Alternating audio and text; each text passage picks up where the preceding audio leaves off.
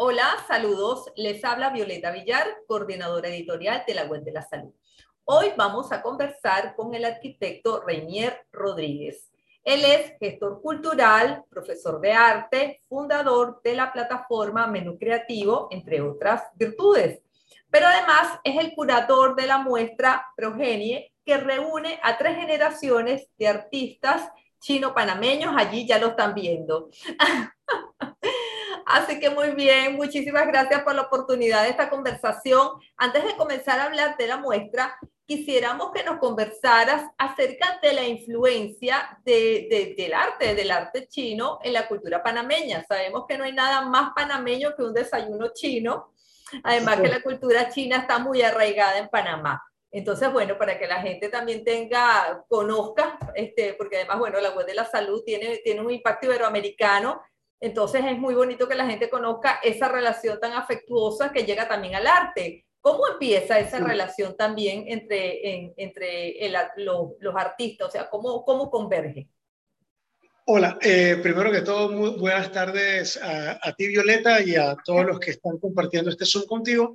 Fíjate, la relación del romance entre Panamá y China, de hecho, trasciende ¿eh? las artes, es, es, prácticamente todos los aspectos y viene desde mediados del siglo XIX. ¿Te acuerdas cuando, bueno, no te vas a acordar, pero... Ay, por Dios, no. si me acuerdo, mediados del siglo XIX. Está difícil, oye, Dorian Gray y, etcétera. Pues nada. bueno, sí, pero, pero, están los libros que son ayudas de la memoria, eso es una realidad. Cuando Estados Unidos vivió el Gold Rush, eso eh, generó que en Panamá se construyera el primer ferrocarril interoceánico ever. O sea, si son, estamos tan estrechitos que por supuesto era más fácil hacer un ferrocarril en Panamá que en Estados Unidos. Y ahí, con, ahí comienza este tema de lo interoceánico y entre los grupos que vinieron como mano de obra para construir el canal, hubo un contingente de chinos considerable. Y en ese momento inicia esta presencia de la diáspora china, que con todo, la, no, no, vamos a hacer de esto una clase de historia, pero con todas las situaciones que se dieron a principios del siglo XX, luego con la Segunda Guerra Mundial, o sea, ha sido como un flujo constante, no solo de personas que han tenido que venir por una situación de crisis o no, sino porque al tener raíces y familiares en Panamá, se convirtió en un lugar en el que este éxodo se esa era fácil venir, venir a Panamá para, para ellos. Y al, y al final, en la construcción del Panamá republicano, ¿no? El Panamá que, eh, cuando decimos Panamá republicano, para los que nos escuchan en Iberoamérica, es a partir de 1903, cuando Panamá se separa de Colombia después de una anexión voluntaria que ocurrió en 1821, y bueno, esa es otra historia también. Pero cuando hablamos del Panamá republicano es, pues, básicamente siglo XX y XXI. Entonces, la presencia china es tan frecuente que todos tenemos un chinito en la familia. O sea, Si no es tu cuñado, tu ahijado, es tu mejor amigo, es tu novia, tu pareja, alguien es chino en tu familia. Y en este país tan multicultural, pluriétnico y eh, siempre vinculado a la apertura internacional, pues nuestra naturaleza de país interoceánico lo permite, evidentemente estas, estos países aportan a nuestra cultura a nuestro arte y al imaginario, ¿sí? Ese término que a veces no dice qué es, al imaginario, a las cosas que nos identifican visualmente o eh, por el gusto, o sea, que, en nuestro cerebrito enseguida pensamos e identificamos como nuestro. Como dijiste antes, el desayuno chino. O sea, ¿qué cosas, qué cosas hay más panameñas que una hojaldra y un jampao? Ay, sí. Y las dos divinas, las dos divinas. Deliciosas. La gente te dice que bueno, voy a, voy a comer desayuno típico y nos vamos al Unfun, ¿no? Un restaurante chino, cualquier otro. En particular es como el histórico, pero hay montones deliciosos todos. Y en efecto, eh, dentro de las artes visuales también han habido estos grandes maestros eh, chino-panameños.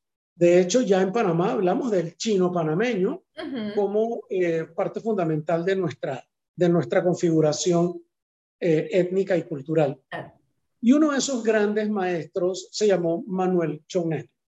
Fue un señor, hijo de chino y china, venidos de allá, que en el año 27 nació en Panamá, vivió en, en el sector, imagínate, del, del, Chorrillo en aquella época, se hizo profesor de arte, fue profesor de muchas niñas en el Liceo de Señoritas y e hizo una carrera bien extensa como eh, profesor de Bellas Artes, profesor incluso en la Facultad de Arquitectura, no era arquitecto, pero nos enseñaba a pintar.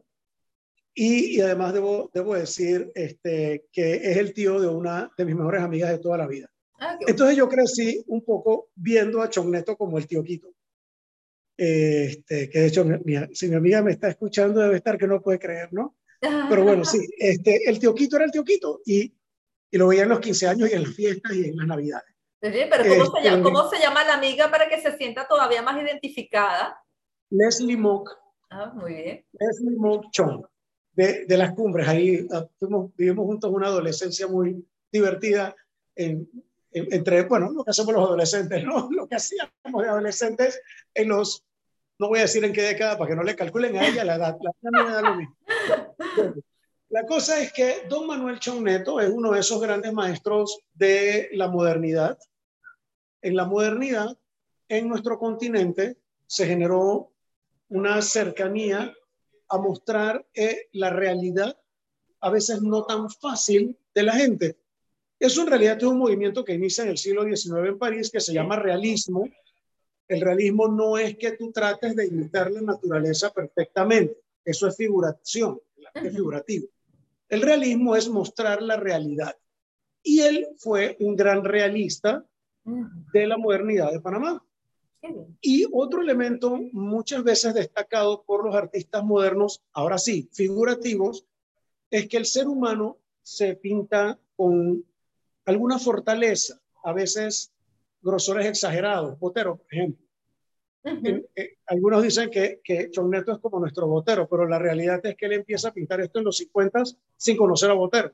Mm, es, y también Olga Sánchez hacía este tipo de obras con robustez, digamos, personas robustas. Y él populariza y esta, esta imagen. Ah, mira, aquí las estamos viendo. Esta es una de sus obras. ¿Cómo se llama esta obra? Esta pieza es uno de sus tantos sin título compuestos por una dama y un personaje. Pero la dama aparece en su sensualidad, mientras el caballero está vestido y con una sonrisa un poco pícara. Pues eh, habla, habla, pues se refiere en este caso a, a pues mujeres que pues viven de su cuerpo y el curioso que sin él no tendrían negocio. Y de eso, de eso va el realismo, de contar la realidad pura y ruda, como puede ser, por ejemplo, esta otra hermosa dama. Mm, mira. Desnuda con la parafernalia usual del, del, del, ¿no? De la, la, plumas, el gran sombrero y la desnudez. Claro. Pero yo veo, pero yo veo un realismo, un realismo muy metafórico, ¿verdad? Porque es una, muy es una Sí, hay una reinterpretación de la figura de la mujer, es decir, no, no, no es un discurso eh, exactamente, diríamos, realista, ¿verdad? Hay, hay, hay también eso, hay una refiguración de la imagen de la mujer. Y, una, y un, estándar, un estándar de mujer que va más allá de la, la, la, que tenemos concebida actual como la belleza esta de la mujer súper delgadita. Sí. Es la mujer robusta, la mujer sensual, la mujer con curvas, la que él celebra en esta piezas, em, a veces con unas, de, ay, a veces con unas desnudeces un poco más evidentes, ¿no? Sí. Entonces, además, también él pintaba a la dama por el otro lado, a la dama de alcurnia, la dama elegante, ¿no? La gran señora, la que usa joyas, sombreros con flores, abanicos en la mano. Y hay un detalle interesantísimo y es que em, al igual que en la escultura y en la cerámica china, las mujeres tienen las manos muy delicadas. Mm. Fíjate los manitos de esta chica, como son. Interesante. Los deditos son largos, los dedos son muy finos y eso es claramente una de las herencias de su origen, de su origen asiático, ¿verdad?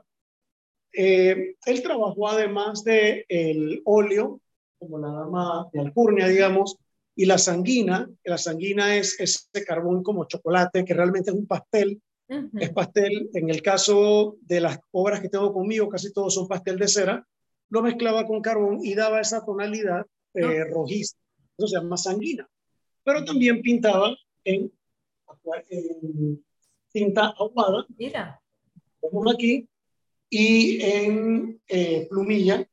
Y también fue un maestro, un gran maestro del grabado. Este grabadito de arriba, este gato es muy lindo. Este gatito es un grabado que hizo a partir de una obra que él llevó a una de las bienales de Sao Paulo en la década de los 60. Participó creo que en tres, en, esa década no recuerdo con exactitud, pero eh, participó con un cuadro muy grande que era un gato y luego de ese gato creó un gatito y esta es una de esas reproducciones de aquel momento, ¿no? Es decir, que bueno, este fue, es decir, que también abordó diferentes técnicas, no se decantó con, por una sola. Exactamente, trabajó sanguina, trabajó eh, tinta, trabajó óleo, eh, y en el tema tampoco se quedó solo con las mujeres, que es como lo más paradigmático, pero también trabajó, por ejemplo, el bodegón. Mm, este es un, un bodegón de 1966.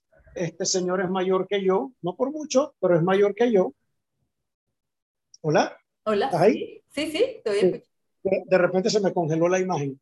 Ok, y este, si ves, tiene algunos elementos frecuentes de ese siglo XX tan picasiano, ¿no? Si ves? Sí. Está la máscara del arlequín y está el, la guitarra, que es eh, un instrumento de cuerda, que son frecuentes en el cubismo de esa época. Él tuvo una época cubista muy fuerte en sus inicios, en la década de los 50. No tengo ningún cuadro de, ese, de esa época en esta exhibición, eh, pero sí los hizo y en esa misma inspiración de, lo, de la mínima cantidad de líneas y de la geometría perfecta, pintó una serie de paisajes, en este caso es un paisaje urbano, eh, de un monumento y una casa en México. Él estudió en México, de hecho su esposa era mexicana, Alma, y Alma era la mujer que lo llenaba de felicidad. Y al final de su vida, él murió en el año 2011. En la última década de su vida, que coincide con la primera década de este siglo, pintó con colores. Pintó con colores alegres. O sea, mantiene el tema de la mujer, el pajarito que, que, frecuenta. El pajarito es en su simbolismo, es como el admirador, el que te toca la puerta Violeta y te va a visitar y te, y te va a cantar en el oído y te va a conquistar cantándote cosas bellas. Ese pajarito, algunos seguro has tenido en tu vida, ese señor este que está aquí. Pero interesantísimo, pero interesantísimo su evolución como artista, porque al final el referente femenino va a estar allí. En cierta forma, la forma, si bien sigue siendo voluptuosa, está más, es, es un poco más definida, ¿no? Vamos a decir, más, más, estilizada. Y, eso, y esos colores tan, tan trópicos, ¿no? De repente, qué, qué interesante cómo, cómo, un artista va pasando por diferentes etapas y se reinventa y se va adaptando también al, al tiempo. Y, eso también una de esas adaptaciones al tiempo está en que, por ejemplo, esta obra eh, es una obra mixta, es decir, que está pintada con óleo, pero también tiene acrílico. Okay. Em, una, el acrílico se empezó a usar en la segunda mitad del siglo XX y a Panamá realmente llegó un poquito después. Una obra, una obra anterior a los 70 en Panamá, casi que con seguridad va a ser en óleo. Y posteriormente se ha popularizado mucho el acrílico porque, como tú sabes, Panamá es trópico húmedo, súper húmedo, y el óleo demora muchísimo en secar. Sin embargo, el acrílico para nuestro clima nos permite trabajar más rápido porque se seca bien pronto. Sin embargo, nuestra próxima artista, que es Mai Yap, es, ay Dios mío, ¿qué pasó aquí? Mai ahora sí, Mai Yap es una artista también de origen asiático de segunda generación. Ella es eh, nacida en Agua Dulce, de padres chino y china, venidos de China, establecidos en un pueblo que se llama Agua Dulce, en la región del centro de Panamá. Para los que no son de aquí, la S que parece Panamá es esa parte central que se hace como para abajo, pero más bien hacia el centro del país, hacia el centro de la S. Entonces, ella se casó en los ochentas eh, con un señor de Puerto Rico que se la llevó para Estados Unidos y Puerto Rico primero y vive en Miami y en Miami empezó a pintar. ella es diseñadora gráfica y también estudió diseño de modas. Y de ahí pasó al arte puro y duro. Empezó primero haciendo flores. Ah, mira. Esta es una flor y además pinta de una técnica de, de, de pincel, pues de toda la vida. Pero luego ella es una mujer que es impetuosa. Es impetuosa. Ella, tiene una personalidad potente. Potente. Ojo, no es, no es una personalidad fuerte. O sea, no es una mujer impositiva, ni mucho menos. Pero es como de mucho carácter una mujer encantadora. O sea, hemos, hemos generado una amistad muy linda, Ma y yo, y creo que es por eso. O sea, nos, nos entendemos bien en nuestros ímpetus de artista. Y ella, entonces, empezó a hacer paisajes, mm, el tratamiento de la luz, la composición con la sombra en los extremos. Esos paisajes, si te, si te fijas bien, son en otra técnica. Esa técnica se llama palette knife, espátula trabaja el óleo. Trabaja el óleo, claro, en Estados Unidos se seca más rápido que aquí. Eh, y, es, una técnica realmente muy difícil de, manejar a ese nivel de perfección. Eh, yo intenté hacerlo en un taller con ella misma y oye, qué difícil es, esta, es, de manejar. Pues ella lo hace con una naturalidad. Mai tiene además no, y da, una textura, da una textura increíble, porque claro, ahora cuando haces el acercamiento es que vemos esa textura, entonces es un cuadro en relieve, un cuadro que tiene que tiene además movimiento, esa técnica da movimiento al, al cuadro, a la obra. Así es, así es. Y en esa técnica luego pasó a pintar los fondos marinos, porque tiene una hija que es bióloga, eh, especializada en temas de fondo de mar, y su hija le comentó un día que este, aprendiera a bucear porque los corales cualquier día iban a desaparecer. Y ella dijo, mira, yo no sé si voy a aprender a bucear, pero sí los voy a pintar. Y comenzó a pintar estos preciosos fondos. Ay, mira, con la misma técnica. Con la misma técnica. Qué belleza. Cosa más impresionante, ¿no?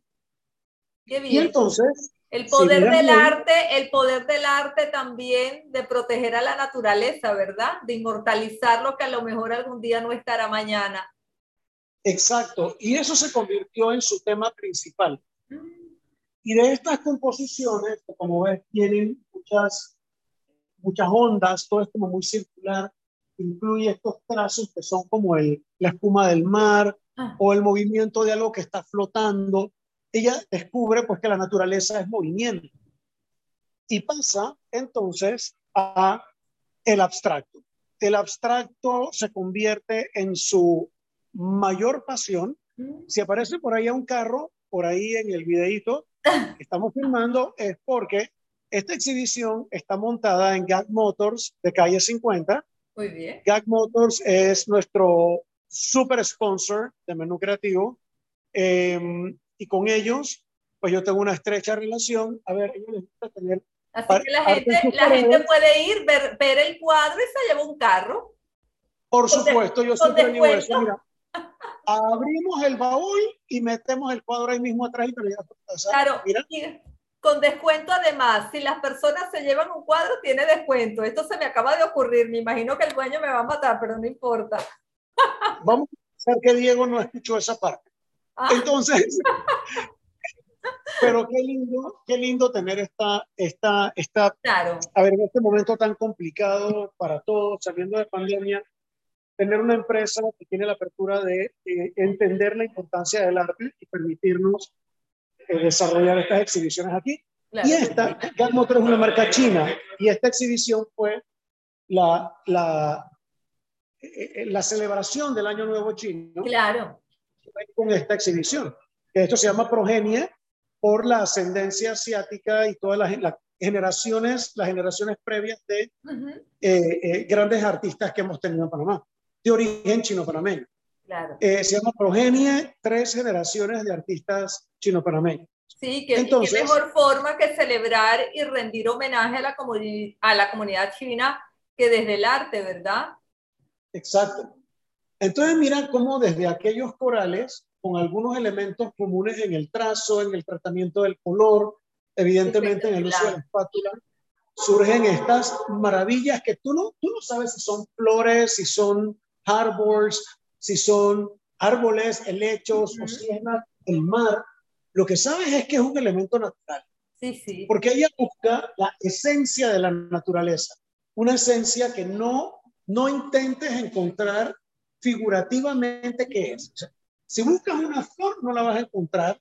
Si buscas el mar, a lo mejor tampoco. Sin embargo, están allí, están en su esencia. Claro. El color, el movimiento, una hoja al viento, el aroma de una flor, todo eso es lo que ella quiere contarnos en estas composiciones abstractas.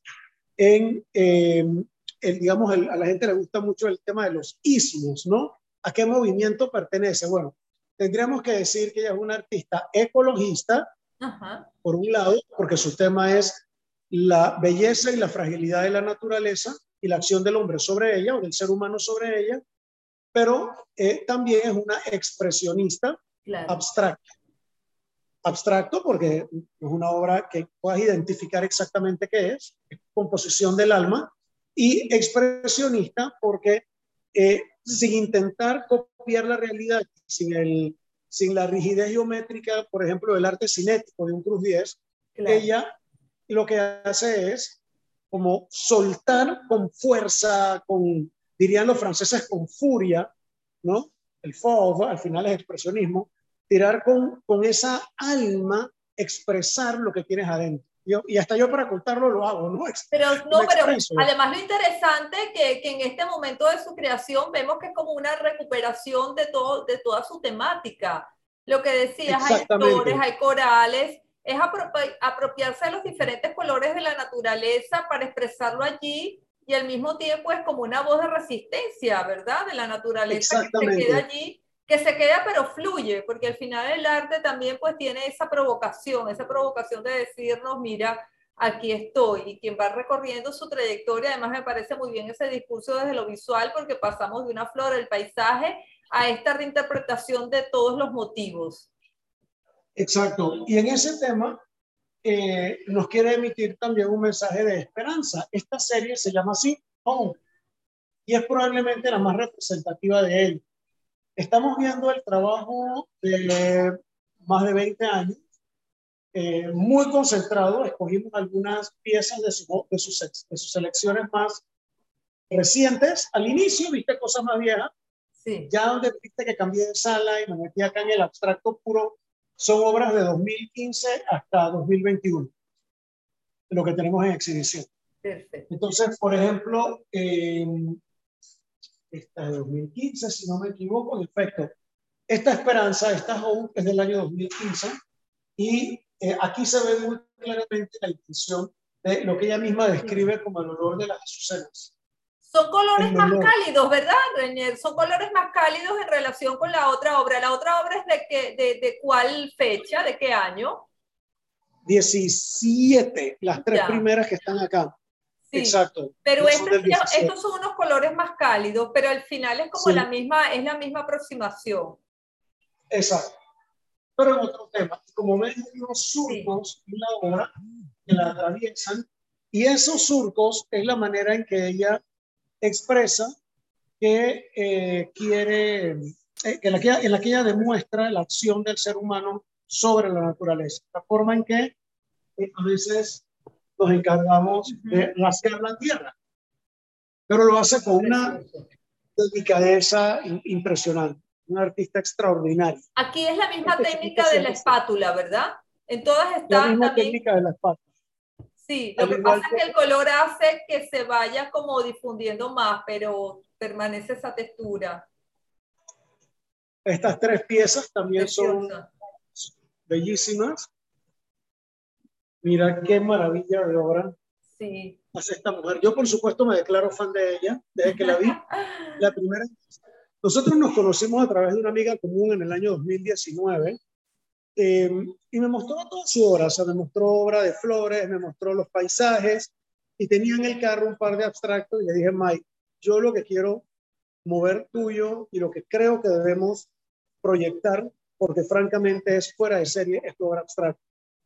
Esa fuerza que tú tienes, que te ha hecho además ganar bienales y te ha hecho participar de tantas exhibiciones, solo para que tengas una idea, no vamos a leerlo, pero todo eso que está en esta página son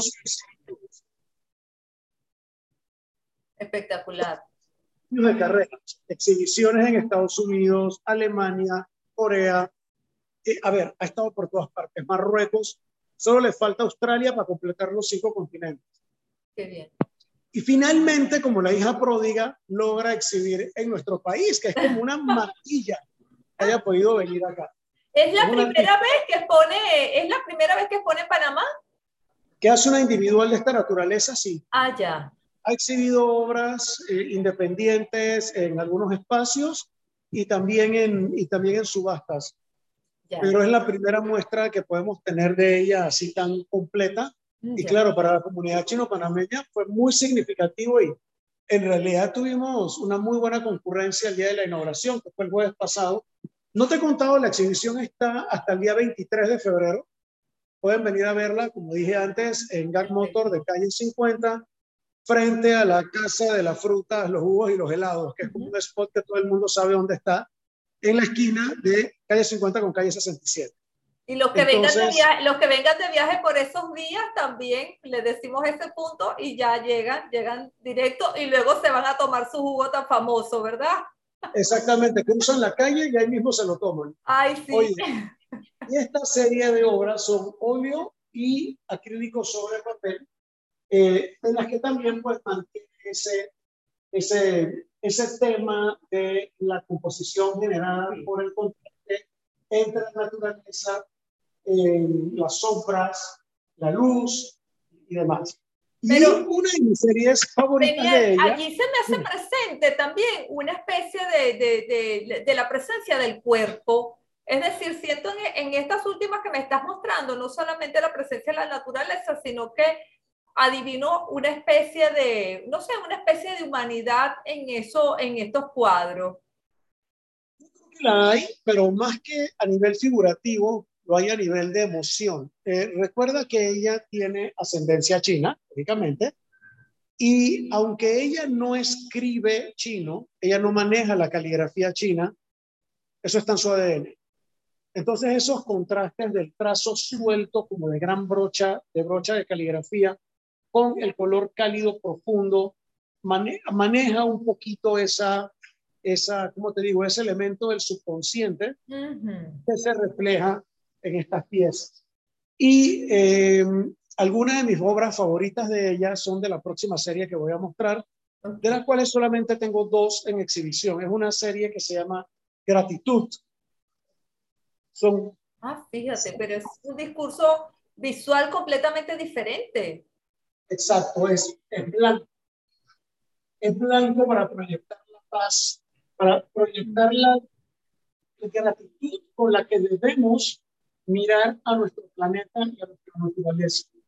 En el caso concreto de esta pieza, voy a sacarla, fíjate que ella tiene como unos círculos que se van como encontrando, porque ella lo que quiso reflejar aquí es el movimiento del aire como si lo viera desde la estratosfera. Qué bonito. El aire sopla en ondas y, ella, y esas ondas son energía. Y esa energía positiva que la naturaleza nos da por supuesto, es de gratitud y ha de ser, por tanto, en colores que asociamos con la luz, con la bondad. ¿Y esta, esta obra corresponde a qué año? ¿Esta, ¿Es vinculante con la pandemia o antes de la pandemia? Es anterior, son de 2015. ah, ya. Sí. Del porque a veces, claro, sabemos que la pandemia ha sido una inflexión en la vida de todos y por supuesto los artistas que tienen pues esa sensibilidad triplicada, pues bueno, uno diría que de repente esto, este salto en su propuesta puede ser vinculante con eso, pero bueno, siempre habría que preguntarle, porque es así, el arte no va por un lado y la vida por el otro, ¿verdad? Estamos afectados por las cosas que nos pasan.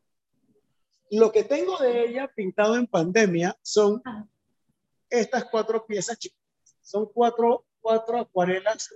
Ah, mira. Metiendo la luz. Ella pinta acuarelas también, también maneja varios, varios, varias técnicas. Estas se llaman cadenza.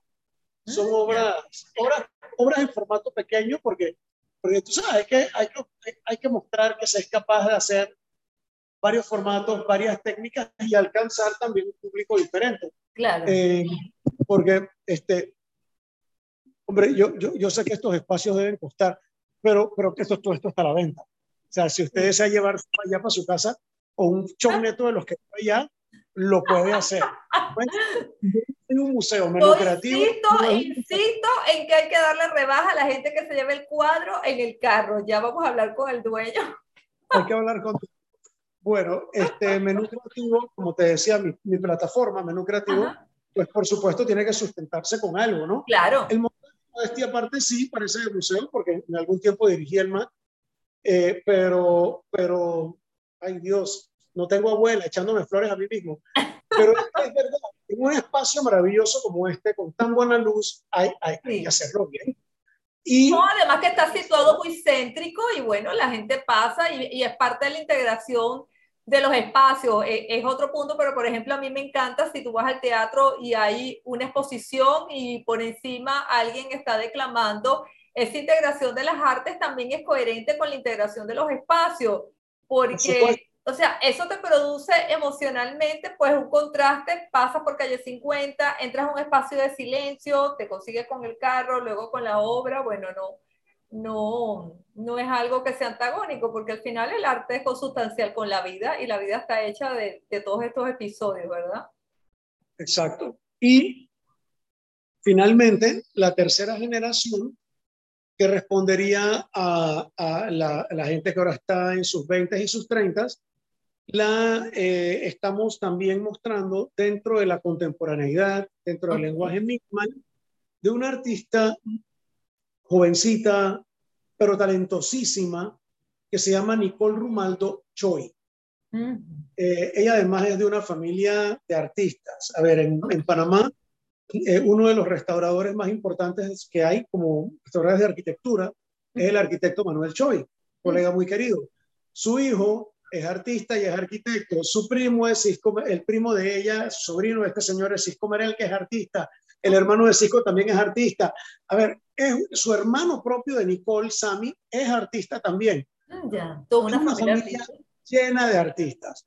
En el caso de nuestra querida Nicole, ella es diseñadora de modas, eso fue lo que ella estudió, diseño de modas, pero además de, diseñar ropa, que también lo hace, ella tiene una marca con su pareja muy linda, eh, hace estas obras de arte normalmente monocromáticas, Ah, y minimal. O sea, nada puede funcionar más próximo a la generación actual que esto. Y Nicole también trabaja mayormente el acrílico.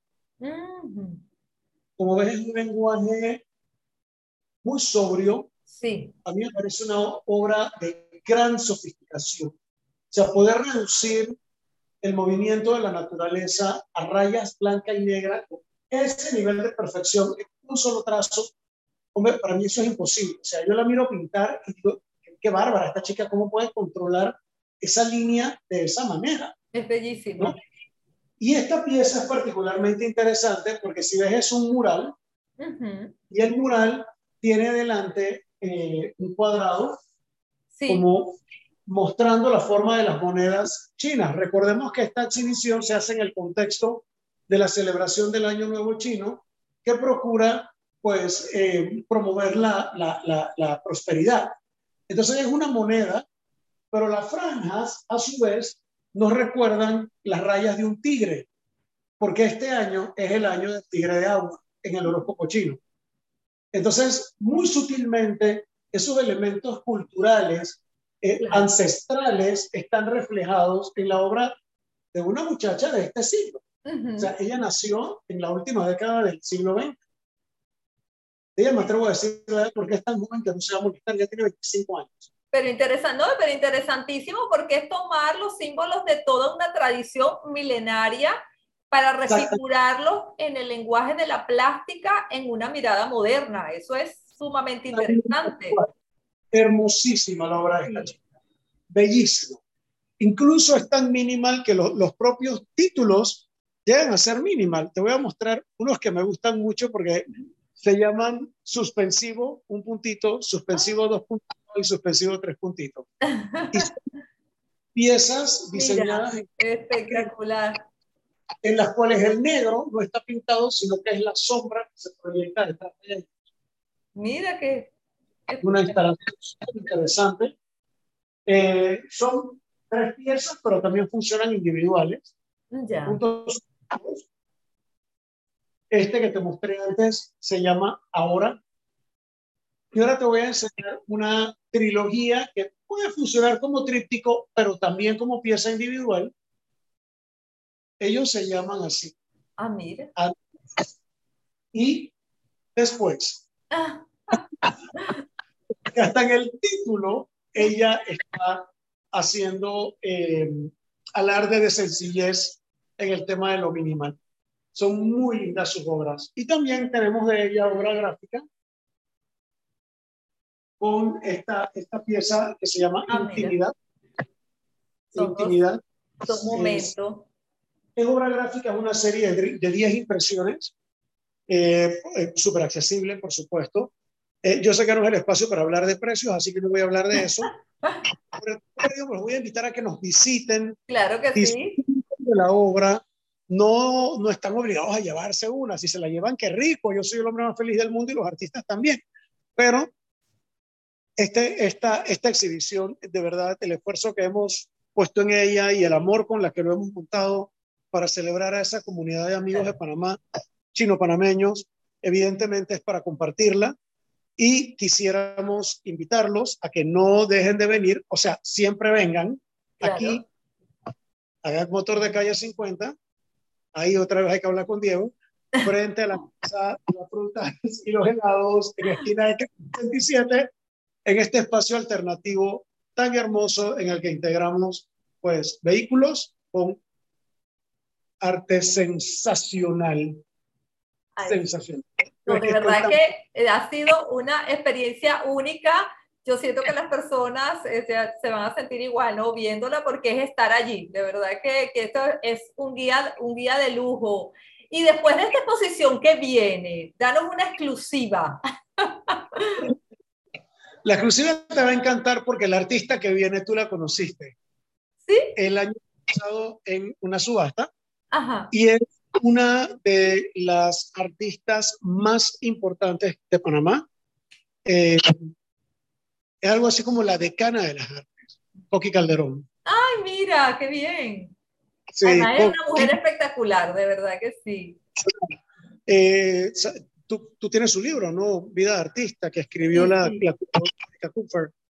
Sí, y es eso, ella vivió su vida, una mujer que, de- de- tendría que decir que es una mujer que cambió la perspectiva en que el, el machismo de, lo- de la, la mitad del siglo XX miraba a la, a la mujer y mucho más al artista. O sea, se atrevió contra cualquier prejuicio, se fue a estudiar arte a París, a Nueva York, eh, fue una de las fundadoras del Museo de Arte Contemporáneo, es una señora con una vida eh, impetuosa, es decir, es una e implacable, decisión que decisión que cumple, y, y sí, su obra es verdaderamente extraordinaria.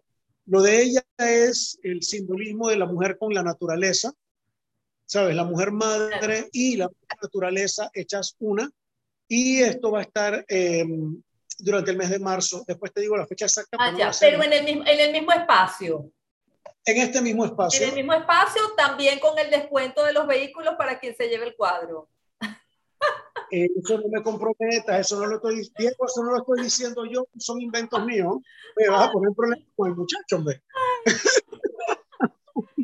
No, Así pero esta que- exposición también va a ser espectacular, de verdad que qué bonito, porque al final, bueno, es eso, encontrarse en el arte, es encontrarse con múltiples historias, múltiples vidas, porque bueno, las personas nos hacen ver su, cuando las personas interpretan la vida de a su modo, pues también nos, nos ponen a soñar. Exactamente, Violeta. Y, y yo, siem- yo sé que tu programa es mayormente, o hasta el momento ha sido mayormente enfocado a temas de salud. eh, y la salud mental es fundamental. Claro, es que por, eso, por eso tenemos cultura, es que es lo que le digo a las personas, se llama la web de la salud porque es que es la salud entendida como estado integral del bienestar. No es solamente salud como ausencia de enfermedad, de enfermedad, entonces qué más sanador que ver una exposición, que leer un libro, que ver esas cosas que te conectan con la vida, lo mismo, la educación, el ambiente, todo es integrador y todo es vertical en la vida. No podemos hablar solamente que me tomé una medicina y sané. Ahí la gente sana, la gente sana cuando se conecta con la poesía, con el cine, te cambia la vida. Y estos espacios son necesarios. En mi caso personal, no hay nada más sanador que pararme a contemplar y a entrar en sintonía con la obra de arte de un artista con quien yo conecto. Claro. Porque al final todo está en conectar con lo que estás viendo. Claro. Y o producir arte también. También producir arte. Cuando, cuando yo pinto es, es también una desconexión total y es como una carga de baterías, digo yo. Yo los domingos estoy yendo con algunos amigos a Panamá Viejo a pintar a plein air Mm, es sencillo, tenemos que empezar a las 9 de la mañana y terminar a la 1 porque a las 2 cierran. Y esas cuatro horas, yo creo que es como que me inyectara, lleno el tanque de gasolina. Claro. Lleno el tanque de combustible del alma y, estoy todo el resto de la semana como feliz. Es, es sanador. Entonces sí, que, que te agradezco infinitamente este espacio y, y oye, cualquier consulta que quieras, pregúntame. Aquí estamos y bueno, bueno, muchísimas gracias. Este, y bueno, gracias, gracias a todos los que se van conectando. Por favor, manda a la gente que también se suscriba al canal de YouTube, pasan a la página web de la salud. La ventaja es que este es un triple formato.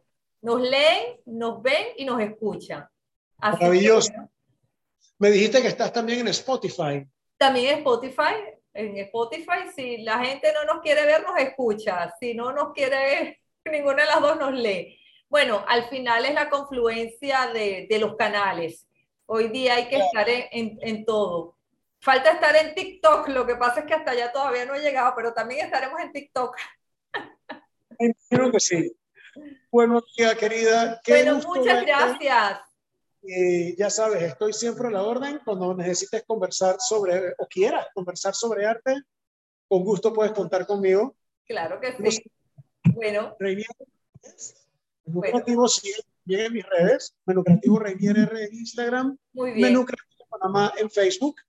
Y este, no tengo canal de YouTube todavía, pero estoy en el tuyo y con eso soy feliz. Claro que sí, desde allí también te pueden ver y lo, lo prestamos también. Bueno, pues muchas gracias por esta gira maravillosa y esta, y, y esta forma de acercarnos a la cultura. Gracias a ti, Violeta, por esta linda tarde. Hasta luego. Gracias. Chao. Chao.